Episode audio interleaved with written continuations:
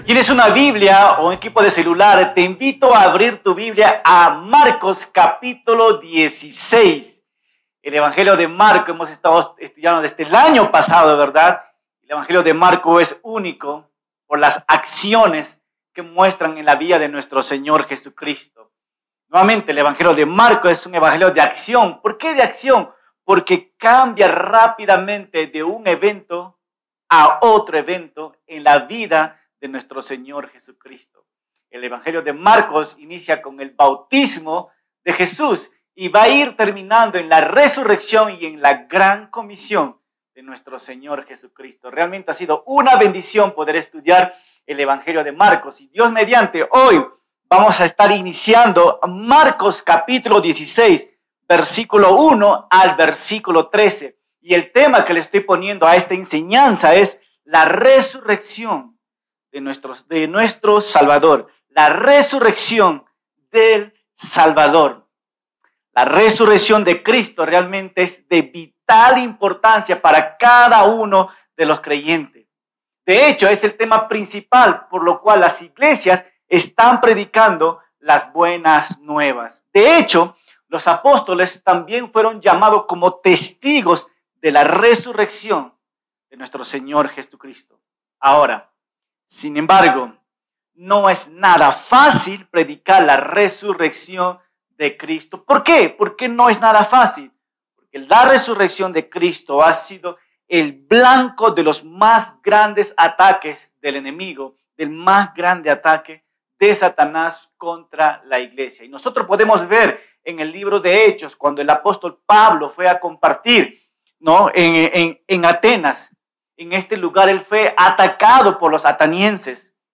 Pero en los siglos pasados también hemos visto que pensadores liberales no aceptan sobre la resurrección de Jesucristo. Ellos no creen en la resurrección de Cristo y refutan mucho a muchos cristianos. De hecho, National Geographic hizo un documental, un documental sobre la tumba de Cristo. Y en este documental ellos afirman, ellos afirman que los cristianos inventaron la resurrección de Cristo. Ellos no creen que es verdad. Ahora, para nosotros, los cristianos, la verdad es, sin la resurrección no hay evangelio, no hay ninguna esperanza para nosotros. Es decir, Primera de Corintios 15, 17 nos dice así, si Cristo no resucitó, vuestra fe es vana y aún estáis en vuestros pecados. Wow. Entonces, la resurrección para los cristianos es verdad. La resurrección es tan buena porque 2.3 millones de habitantes del planeta hoy en día afirman su fe en Cristo y creen en la resurrección. Esas son las buenas nuevas. No importa lo que diga el mundo, la resurrección habla mucho más sobre nuestra fe. Así que hoy vamos a estar viendo la resurrección del Salvador. Así que vamos a ver algunas observaciones que nos van a dar a luz realmente estas verdades prácticas que vamos a estar viendo. Número uno, ¿quién quitó la piedra? Marcos 16, 1 al 6. Vamos a ver quién quitó la piedra. Número dos, el mensaje de la resurrección. ¿Quiénes y a quiénes se anunciaron? Y número tres, los testigos de la resurrección. ¿Cuántos testigos hubieron sobre la resurrección de nuestro Señor Jesucristo? Así que te invito a leer conmigo Marcos capítulo 16, versículo 1 al 8 oramos y nos metemos a estudiar juntos estas verdades que nos van a cambiar nuestras vidas. Acompáñame, Marcos 16, 1 nos dice así. Cuando pasó el día de reposo, María Magdalena, María la madre de Jacobo y Salomé compraron especies aromáticas para ir a ungir el cuerpo de Jesús. El primer día de la semana, muy temprano, en cuanto salió el sol, fueron al sepulcro y unas y otras se decían, ¿quién nos quitará la piedra para entrar al sepulcro? Pero al llegar, vieron que la piedra ya había sido removida y a, pesar de que era muy grande, versículo 5, cuando entraron en el sepulcro, vieron que en el lado derecho estaba sentado un joven vestido con una túnica blanca. Ellas se asustaron, pero el joven les dijo, no se asusten, ustedes buscan a Jesús el Nazareno, el que fue crucificado, no está aquí, ha resucitado. Miren el lugar donde lo pusieron. Pero vayan ahora y digan a sus discípulos y a Pedro, el que va delante de ustedes a Galilea. Él va delante de ustedes a Galilea. Allí lo verán tal como él les dijo. Ellas se espantaron y temblando de miedo salieron corriendo del sepulcro. Y eran tanto el miedo que tenían que tenían que no dijeran nada a nadie. Amado Padre, te damos gracias una vez más. Venimos delante de ti, Señor, a ser dirigido por esta verdad, la resurrección. Danos claridad de mente, Señor, y que tu pueblo que está detrás de estas pantallas, Señor, puedan ver la bendición de la resurrección de tu Hijo. Ahí parte todo, amado Padre. Háblanos hoy a través de tu palabra. En Cristo Jesús oramos. Amén. Amén. ¿Quién quitó la piedra? Pero antes de meternos un poquito más de quién quitó la piedra, primero debemos dar un poquito más de contexto. Primeramente, ¿dónde fue enterrado Jesús y cómo fue enterrado? De hecho, los cuatro evangelios nos dan ah, nombres específicos, realmente no, de, de dónde fue enterrado Jesús. Y realmente sabemos, la semana pasada hemos visto que Jesucristo fue enterrado en el sepulcro de quién? De José de Arimatea. Donde que Jesús murió, el sepulcro estaba muy cerca. Y vemos que en este lugar fue que, Jesucristo fue enterrado. Podemos hacer la segunda pregunta, ¿cómo fue enterrado? ¿Cómo fue enterrado nuestro Señor Jesucristo? Nuestro Señor Jesucristo fue enterrado en tres maneras. O sea, las tres maneras significa la forma más segura. Primeramente, Él fue enterrado y una piedra tapó toda la entrada. La piedra no era una piedra pequeña, era una piedra grande. Exactamente no sé cuánto pesaba, pero sé que es más de una tonelada realmente, ¿verdad? ¿Qué más podemos ver? ¿Cómo fue enterrado Jesús? Pilato ordenó también que la tumba sea resguardada por los soldados, o sea, protegido por los soldados. sabemos que Jesucristo realmente murió tapado con una piedra, después que ha sido tapado, resguardado realmente con los soldados. Y por último, los líderes religiosos sellaron oficialmente la tumba de Jesús. ¿Qué quiere decir con eso? Para que nadie pueda entrar y salir de este lugar. Con este poquito de contexto vamos viendo un poquito más, ¿verdad? Nos dice así, María Magdalena, María la madre de Jacobo y Salomé compraron especies aromáticas para ir a ungir el cuerpo de Jesús. Paremos un momentito acá. ¿Qué había en la mente de los discípulos y qué había en la mente de estas mujeres? de María Magdalena, María la madre de Jacobo y de Salomé. ¿Qué hubo en la mente de ellos y qué hubo en la mente de los discípulos? Ahora, nosotros realmente entendemos que el, perdón, antes de entrar un poquito más ahí, quiero que utilicemos nuestra imaginación por, por un momento, ¿no? Nosotros sabemos, ¿no? Que el Jesucristo fue muerto el día viernes el día sábado seguramente fue un día muy triste, muy doloroso para los discípulos, para las mujeres también, ¿verdad? Y yo me pongo a imaginar por un momento cuánto tiempo Jesucristo ha estado con los discípulos. De hecho, nosotros sabemos que por lo menos más de tres años Jesucristo ha estado con los discípulos. Pero ahora que su maestro, que su rabí ha fallecido, yo me imagino que los discípulos ya no tenían esperanza, porque toda su vida giraba alrededor de nuestro Señor Jesucristo. Eso puedo yo ver en la mente de los discípulos. Sin embargo, las mujeres tenían un enfoque diferente. Algunas de ellas, y nos da los nombres, ¿verdad? Algunas de ellas dice que se habían puesto de acuerdo de ir al sepulcro. ¿Para qué? ¿Por qué razón ellos querían ir al sepulcro? Realmente ellas querían irse para ungir el cuerpo de Jesús, rindiendo así el último homenaje del amor que sentían hacia Jesús. Así que ellos fueron las primeras que llegaron a la tumba de Jesús. Y la Biblia nos dice que cuando llegaron ellos, nos dice versículo 2, el primer día de la semana, muy temprano, en cuanto salió el sol, ellos fueron al sepulcro. El primer día de la semana, tú y yo sabemos que es el día domingo, un día como hoy. Estas mujeres, se, eh, estas mujeres comprobaron realmente ser, ser las seguidoras más devotas de Jesús. Y allí ellas estaban, como decimos nosotros, en primera fila. Fíjate que nos dice el versículo 3.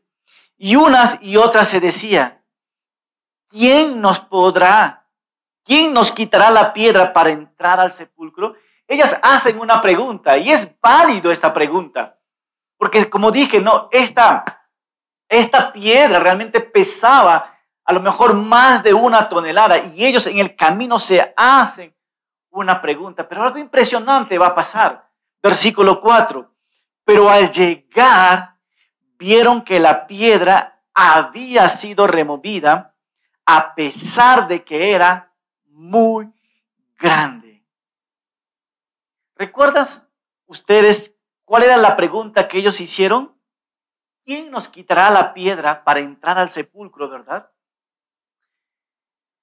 Como vimos, las mujeres fueron al sepulcro muy de mañana, ¿no? Ellos realmente no fueron a comprobar la resurrección de Cristo, sino que ellos quisieron realmente estar con Jesucristo. Estaban llevando especies aromáticas para dar su último despido, ¿verdad? Pero en la mente ellos nunca estaban pensando de ver la resurrección de Jesús, ¿no? Entonces, ¿pero qué pasó ahí? La sorpresa fue grande. Ellos descubrieron dos cosas. ¿Cuáles son las dos cosas que ellos descubrieron? Número uno es que la piedra había sido removida, no estaba en su lugar, alguien lo movió. Y número dos, que el cuerpo de Cristo ya no estaba en este lugar. Versículo 5 nos dice así, cuando entraron en el sepulcro, vieron que en el lado derecho estaba sentado un joven vestido con una túnica blanca y ellas se asustaron. La primera pregunta que podemos hacernos es, ¿quién es este joven? Mateo 28.2 nos da la respuesta. Nos dice que fue un ángel. Los ángeles realmente habían sido testigos de la muerte de Jesús, pero también están siendo testigos de la resurrección de Jesús. Pero no solamente esto, ahora ellos son los comunicadores para hacerles recordar a ellos de lo que Jesús les había comunicado. Y eso es lo que podemos ver nosotros. La pregunta que nos hacemos es, ¿quién pudo haber movido la piedra? Entonces, la piedra ha sido removido, pero ¿quién pudo haber removido esta piedra? Nosotros sabemos que no fueron las mujeres. De hecho, ellas se preguntaron, ¿verdad? También sabemos que no eran los líderes judíos, porque ellos ya habían dejado sellado y sabían que Jesucristo estaba muerto. Tampoco fueron los romanos. La piedra no fue quitada realmente para dejar que el Señor Jesucristo saliese de ese lugar. ¿Por qué? porque en ese momento Él ya tiene el cuerpo glorificado y no necesita realmente una puerta para salir. Entonces, ¿quién pudo haber movido la piedra? Bueno, pues quizás no hay una respuesta para esto, pero lo que podemos decir es esto, ¿no? La piedra fue removida para dejar, para dejar a quienes, a los discípulos entrar para que vean, y me encanta esto, y sean testigos de la resurrección de Cristo. Eso es algo asombroso, porque en estos momentos los primeros testigos en ver la resurrección de Jesús, ¿quiénes fueron? Fueron estas mujeres. Su primera preocupación era, ¿quién va a remover esta piedra? Jamás, la piedra ya fue removida. Ahora ustedes mujeres van a ser testigos de algo asombroso, ¿verdad? Fíjate que nos dice el versículo 6. Pero el joven les dijo, no se asusten. Entonces, ¿qué notamos aquí nosotros? El corazón de estas mujeres. Es obvio, es obvio, ¿verdad? Si tú estás en un sepulcro, tú estás en un cementerio, muchas personas tienen pánico, tienen miedo. Mucho más si alguien de blanco, un ángel les está hablando, pues es obvio que van a tener miedo. Y nos dice que ellos estaban muy, pero muy asustados. Pero mira, el ángel nos dice, pero el joven les dijo, versículo 6, no se asusten. Ustedes buscan a Jesús, el Nazareno. No se asusten. Ustedes mujeres están buscando a Jesús, el Nazareno. Sí, yo me imagino que todas ellas respondieron en un solo coro, ¿verdad? Sí, sí, sí, sí. Pero mira, el que fue crucificado, mira, esto me encanta porque el, el ángel está tratando de reafirmarlos a ellos la muerte de Jesús. Y dice así, no, el que fue crucificado, yo me imagino que ellas también dijeron, sí, sí, sí, sí, ¿verdad? Mira lo que dijo el ángel, no está aquí, ha resucitado. De hecho, el ángel dije, dijo, miren el lugar donde lo pusieron. Fíjense, sean ustedes los testigos principales. Él no está aquí. Eso es lo que está diciendo. Él fue crucificado. No está aquí. Ha resucitado realmente. El ángel está ahí para dar nuevamente la evidencia a estas mujeres sobre la resurrección de Jesucristo. Me encanta cómo este ángel está comunicando, es un comunicador, es un mensajero realmente, ¿no? Nuevamente, él menciona la muerte, pero también menciona su resurrección. Él fue crucificado realmente. Sin duda, él ha sido crucificado. Él ha estado muerto, pero que en estos momentos él ha resucitado. Lucas 24, 5 nos dice, ¿por qué buscan entre los muertos al que está vivo. Él no está aquí, Él ha resucitado. Es algo asombroso, ¿verdad? William Barclay es un comentarista, es uno de los buenos realmente. Él en su comentario sobre el libro de Marcos nos dice así, si Jesús no hubiera resucitado de entre los muertos, nunca hubiéramos oído hablar él. Wow la victoria de Jesucristo, el triunfo de Jesucristo sobre la muerte. Bueno, hay muchos triunfos, ¿verdad? Hoy, bueno, no quiero recordar de fútbol, ayer jugó Perú, pero realmente, realmente, aquí en Perú y en Sudamérica nos encanta el fútbol. Y cada vez que hay la Copa del Mundo, wow, es algo impresionante todos están pegados y conectados a ver el mundial. De hecho, cada, cada equipo, cada país que va a participar al mundial, siempre quieren salir campeones. Y sabemos que los más grandes son Brasil, Argentina, casi digo Perú, ¿verdad? Pero vamos a lanzarlo a Perú también ahí, ¿verdad? Está Inglaterra, eh, eh, eh, Francia, todos estos países, ¿verdad? Cada vez que ellos van a este lugar, ellos quieren ganar, quieren tener el triunfo. Es más, que cuando eh, eh, ellos ganan y campeonan realmente, es una alegría en el país y, realmente ellos se hacen más famosos. Y lo que podemos ver ahí, que siempre un triunfo trae excelente victorias. Una Copa del Mundo trae recuerdo y felicidad a un país, ¿verdad? Pero mira, este triunfo de nuestro Señor Jesucristo no solamente trae alegría a un solo país, trae alegría al mundo entero. Porque la muerte, la resurrección de nuestro Señor Jesucristo, no podemos compararlo con una Copa Mundial de fútbol. Es incomparable realmente, porque la muerte, la resurrección de Jesucristo es algo histórico que ha traído realmente tanta bendición a la iglesia de Cristo. Y por eso debemos alegrarnos, porque tú y yo somos parte de la resurrección de nuestro Señor Jesucristo. ¿Qué más podemos ver?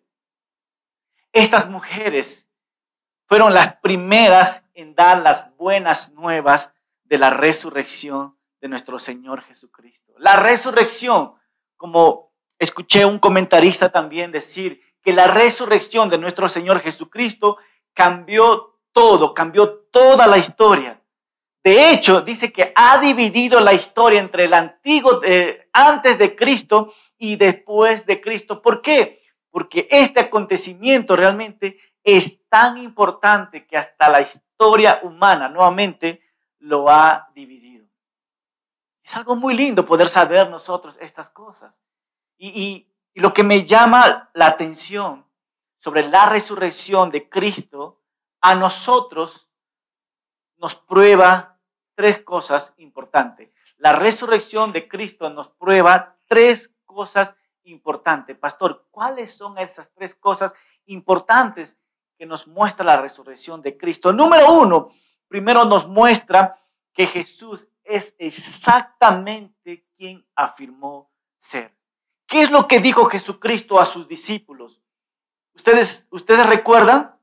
Jesucristo, él repetidamente dijo que él era el Hijo de Dios y que él vino a morir por nuestros pecados y que al tercer día él iba a resucitar. En estos momentos Jesucristo está afirmando que sí, él es el Hijo de Dios. La, segundo, la segunda observación que podemos ver es que la resurrección prueba que Jesús cumple sus promesas que Jesús cumple sus promesas. ¿Cómo es esto?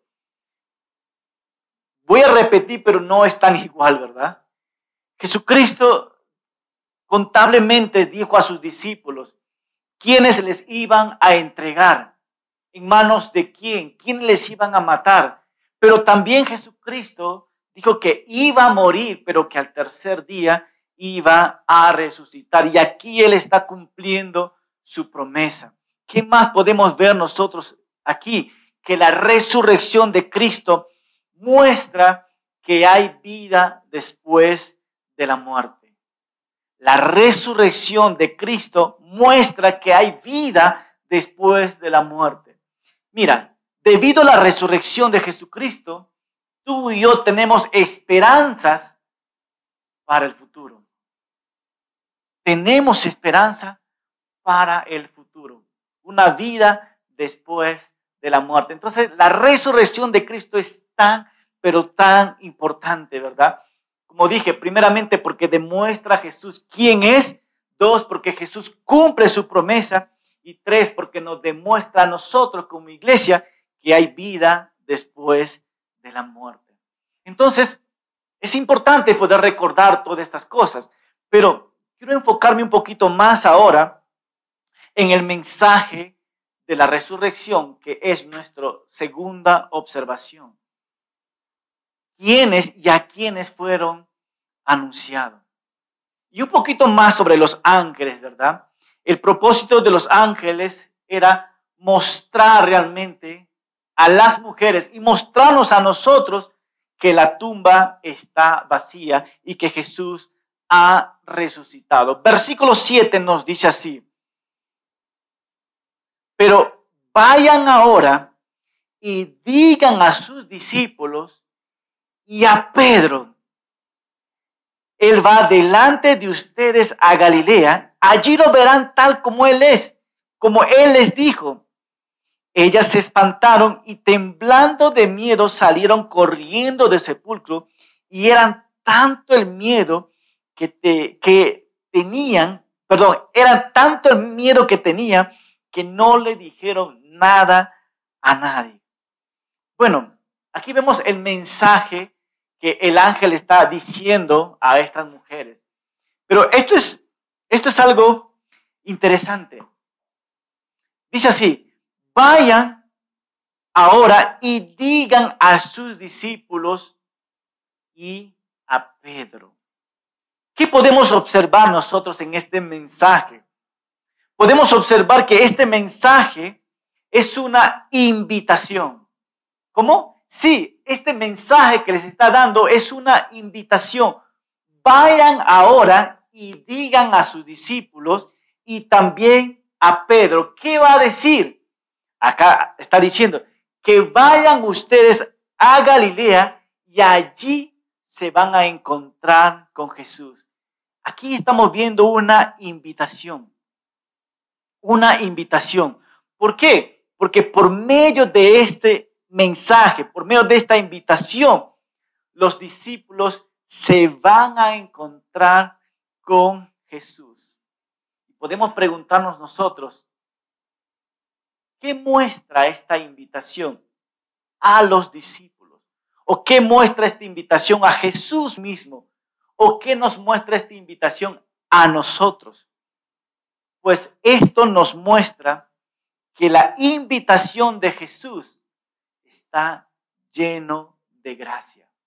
Los discípulos habían fallado completamente a Jesús.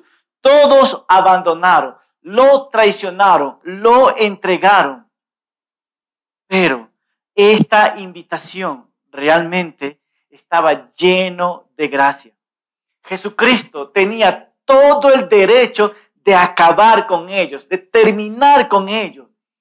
Pero, me encanta esto, la gracia, la gracia se extendió amablemente con esta invitación hacia. Entonces, ¿qué podemos notar nosotros acá? La primera cosa que aprendemos nosotros de la resurrección de Cristo fue la disposición de perdonar al pecador. Jesús está diciendo, ustedes me abandonaron, yo puedo desecharle, pero mi gracia es mucho más que estoy dispuesto a perdonar. Mi resurrección muestra también esto a cada uno de ustedes. ¿Qué más podemos ver nosotros aquí? Que Jesucristo no había resucitado con la intención realmente de vengarse con los discípulos, de vengarse con los romanos. No, Señor. La resurrección de Cristo tuvo el propósito para perdonar, demostrar su gracia a todo el mundo. Entonces, debemos de recordar siempre que la resurrección de Cristo es perdón para los pecadores, vida para los que aceptan la obra en la cruz y gloria por la eternidad. ¿Dónde?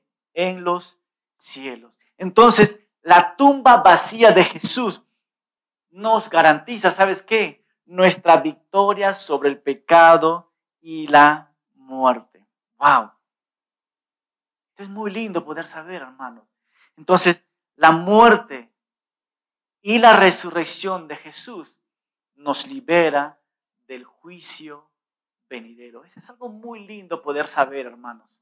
Mira, hace mucho tiempo hace mucho tiempo yo escuché algo muy interesante, ¿no? Estaba yo sentado hace ocho años tal vez, estaba yo sentado y escuché una prédica de un, de un pastor que estaba exponiendo, ¿verdad? Y él compartía de esta manera, ¿no? Él da una ilustración. Él estaba compartiendo y diciendo así, ustedes personas, ¿podrían imaginarse el día de juicio final? Mira, él dijo así, ¿no? ¿Ustedes podían imaginarse el día que es el juicio final? Y él compara así y dice de esta manera, el día del juicio final, muchas personas van a hacer una fila larga. Y en el medio de esas personas vas a estar tú. Y mientras que las personas pasan lentamente el día del juicio final, este pastor dice, tú te tienes que hacer estas preguntas. Primeramente, si Jesús te va a aceptar. Dos, que Jesús, él, él, lo comparte así, si Jesús sabe todos tus pecados y si Él sabe todos tus pecados, le va a mostrar a todo el mundo en pantalla grande. Y las personas al pensar todo esto, tenían vergüenza porque a quién le gustaría ser expuesto todos sus pecados, ¿verdad? Y que todo el mundo lo pueda ver. Pero yo estaba pensando esto en la noche porque estaba recordando. Y yo estaba diciendo, sí, es cierto esto, que todos vamos a estar frente al Señor, vamos a ser juzgados con Él, pero, pero, pero, aquí tengo una buena noticia para cada uno de nosotros. Pero hay una promesa de nuestro Señor Jesucristo en Juan 3, 18 que aquellos que creen en Jesucristo y en su muerte y en su resurrección no serán juzgados. Eso es la buena noticia. Si bien es cierto, el mundo va a ser juzgado. Estarán de miedo, avergonzados, sin saber si van a entrar, pero tú y yo no, mi hermano. ¿Por qué? Porque tú y yo hemos creído en Jesucristo, hemos creído en su muerte y hemos creído en la resurrección. Esos son excelente noticia. Y todo eso nos trae la resurrección de nuestro Señor Jesucristo. Por eso nuestra fe está fundada en esta resurrección. Pero continuamos. Vamos a ver ahora el último, la última observación. Los testigos de la resurrección. ¿Cuántos testigos son? Versículo 9 el primer día de la semana, por la mañana, después de que Jesús resucitó, se le apareció primero a María Magdalena, de quien habían echado siete demonios. ¡Wow! Para recordar un poquito más, ¿verdad? El primer día de la semana por la mañana. Hemos visto nosotros que el primer día de la semana es el día domingo, ¿verdad? Sabemos que Jesucristo murió un día viernes y ha resucitado el primer día de la semana. Y hemos visto que el primer día de la semana es día domingo. Para la iglesia primitiva en aquel tiempo, la resurrección de Jesucristo marcó muchos eventos. ¿Cómo es esto? Los judíos nunca adoraban a Dios el día domingo, siempre lo hacían el día sábado. Y han puesto el día sábado, lo han hecho tan religioso el día sábado que, que, realmente era imposible poder adorar a Dios porque ha sido tan riguroso para los judíos eh, adorar a Dios un día sábado. Pero Jesucristo resucitó un día domingo. Para la iglesia primitiva es de vital importancia. ¿Por qué? porque después de esto ya no se reunían el día sábado, sino se reunían el día domingo. Es de vital importancia esto. Bueno, pues ¿cómo aplica esto a nosotros que no podemos reunirnos los días domingo por causa del COVID, verdad? Mira, hermanos, realmente ya puede ser un día domingo, cualquier día de la semana. Lo más importante es que tú y yo podamos tener una relación vital con Dios. Mira, me encantaría reunirnos día domingo. A lo mejor nunca más nos reuniremos día domingo, pero a lo mejor sí. Pero el día que nosotros podamos reunirnos sería algo impresionante también, ¿verdad?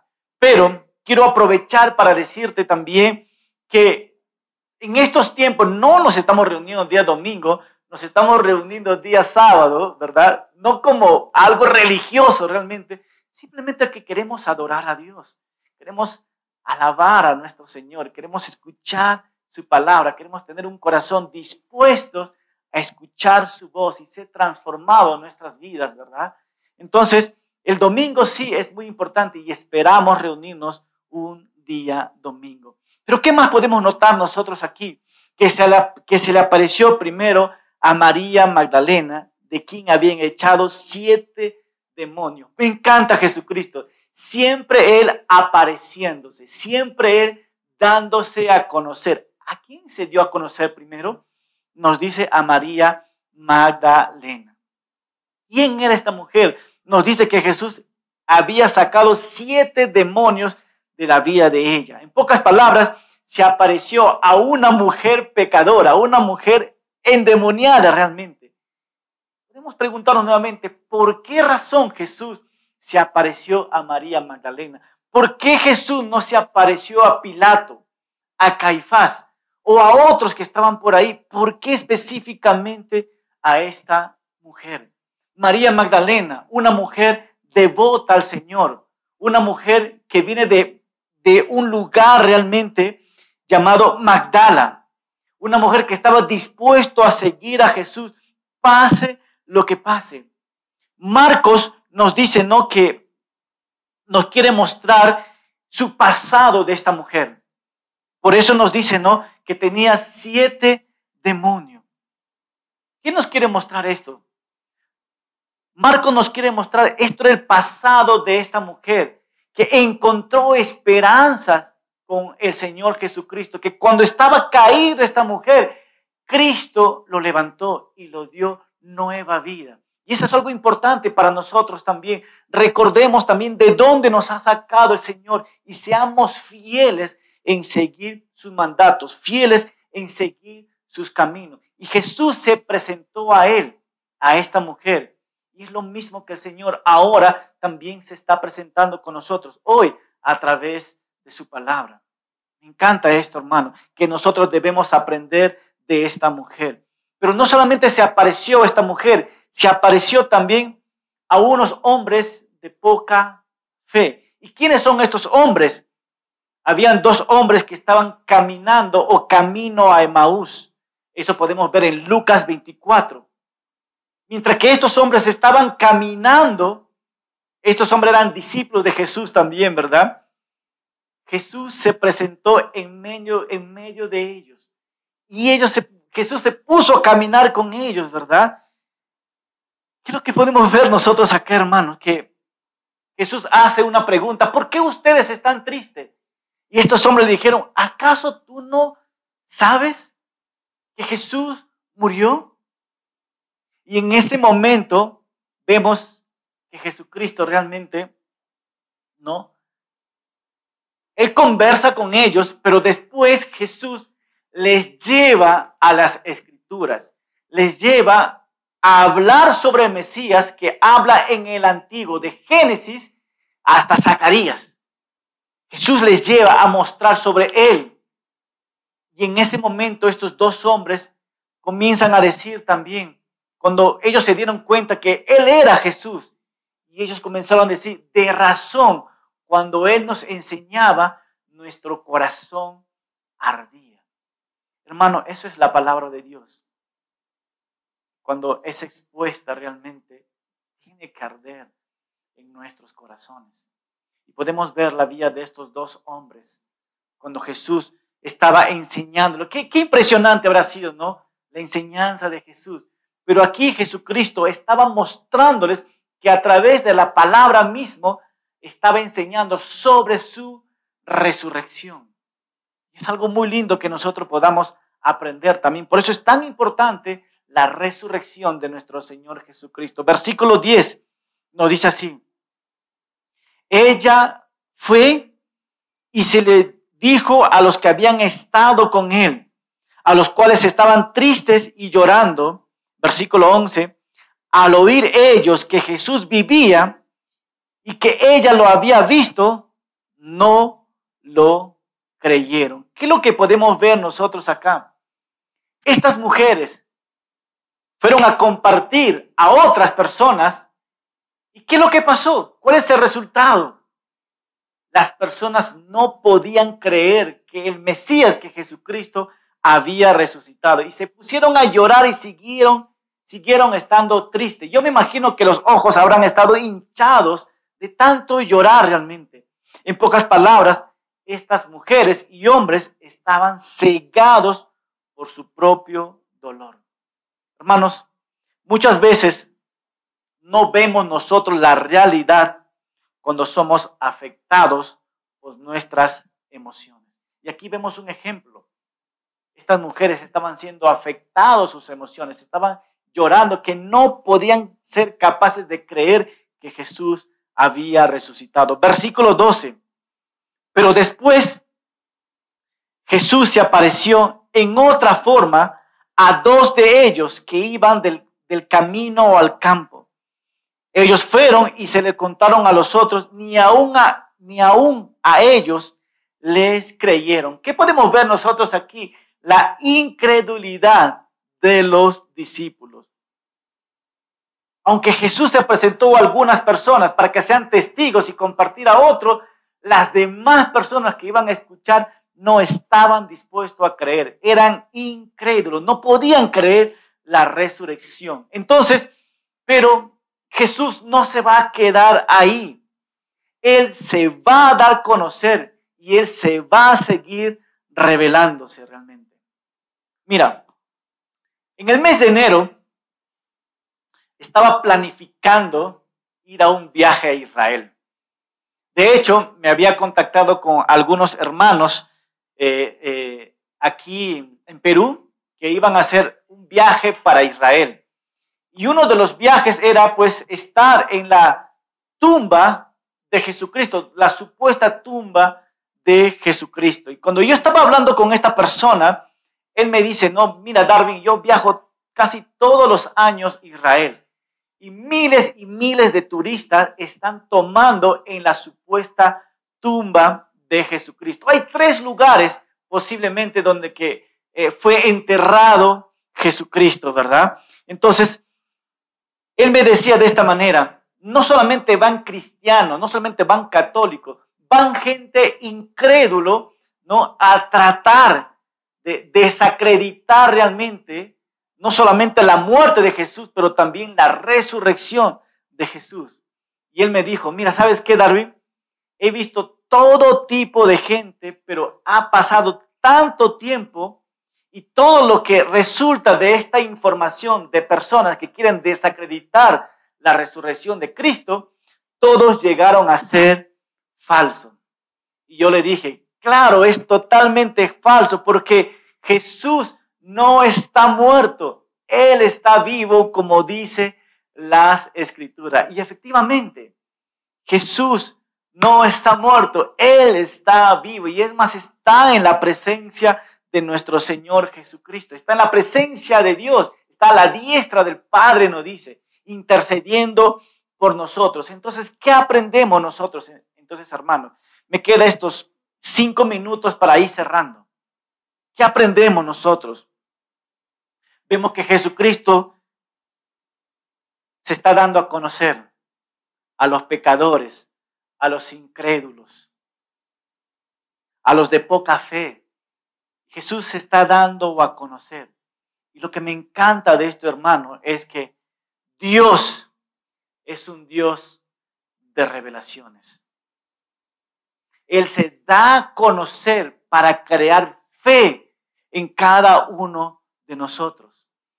Jesucristo se apareció a los once.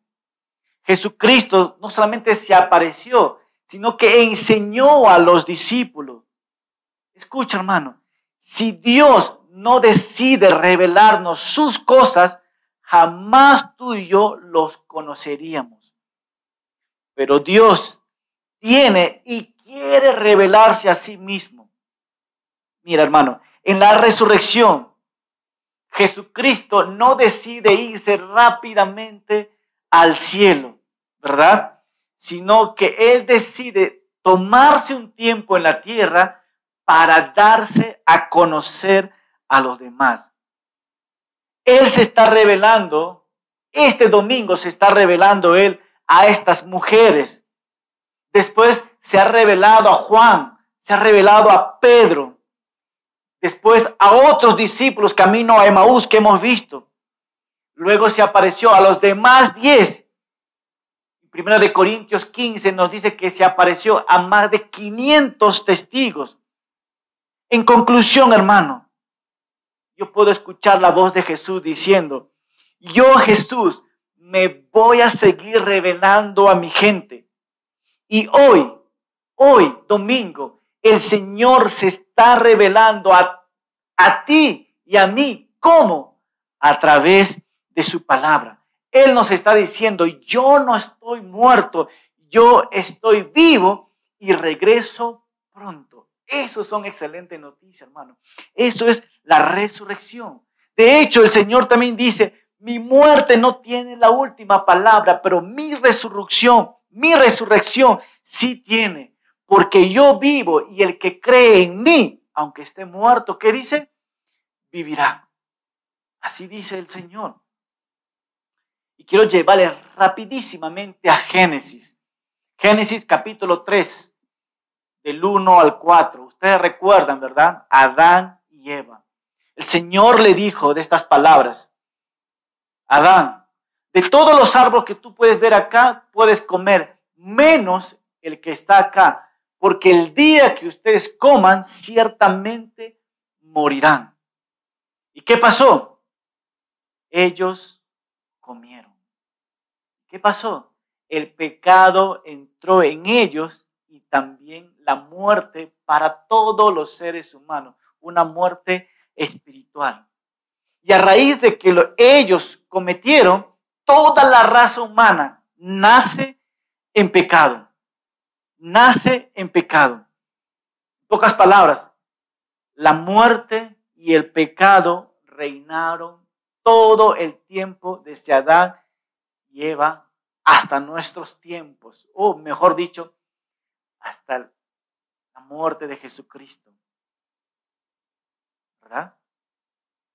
La muerte y el pecado reinaron por todo el tiempo, pero, pero, el día viernes Jesús venció el pecado. El día domingo Jesús venció la muerte. La muerte murió cuando Jesús resucitó la muerte ya no tiene poder.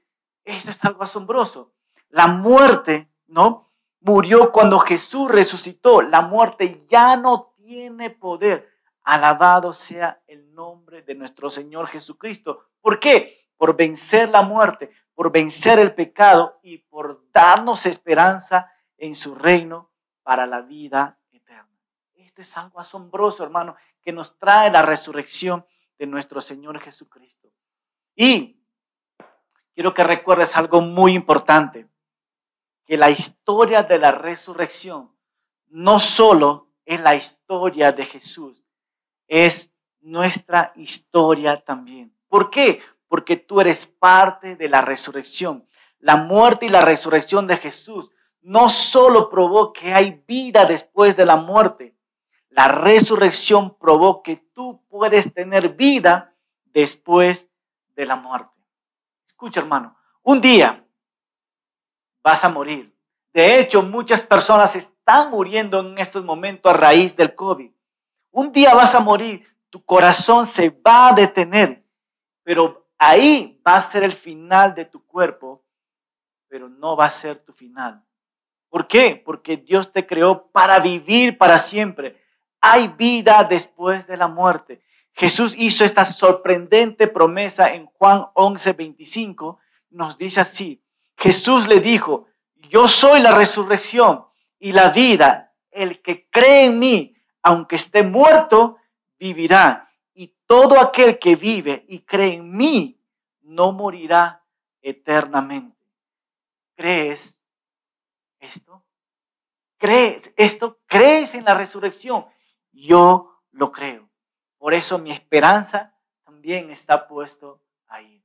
Acompáñame con una oración. Amado Padre, te damos gracias, Señor, por enviar a tu Hijo Jesucristo. Vivir una vida perfecta. Morir sin pecado y resucitar de los muertos, mostrando la victoria para su iglesia, Señor. Padre, gracias. Gracias a tu Hijo Jesucristo. nos da esperanza. Muy pronto vamos a estar en tu presencia. Nuevamente, porque no lo merecemos, sino por la obra maravillosa de tu Hijo Jesucristo. Y a Él sea la gloria. Gracias, amado Padre. Todo esto te lo pedimos. En tu nombre, Jesucristo. Amén.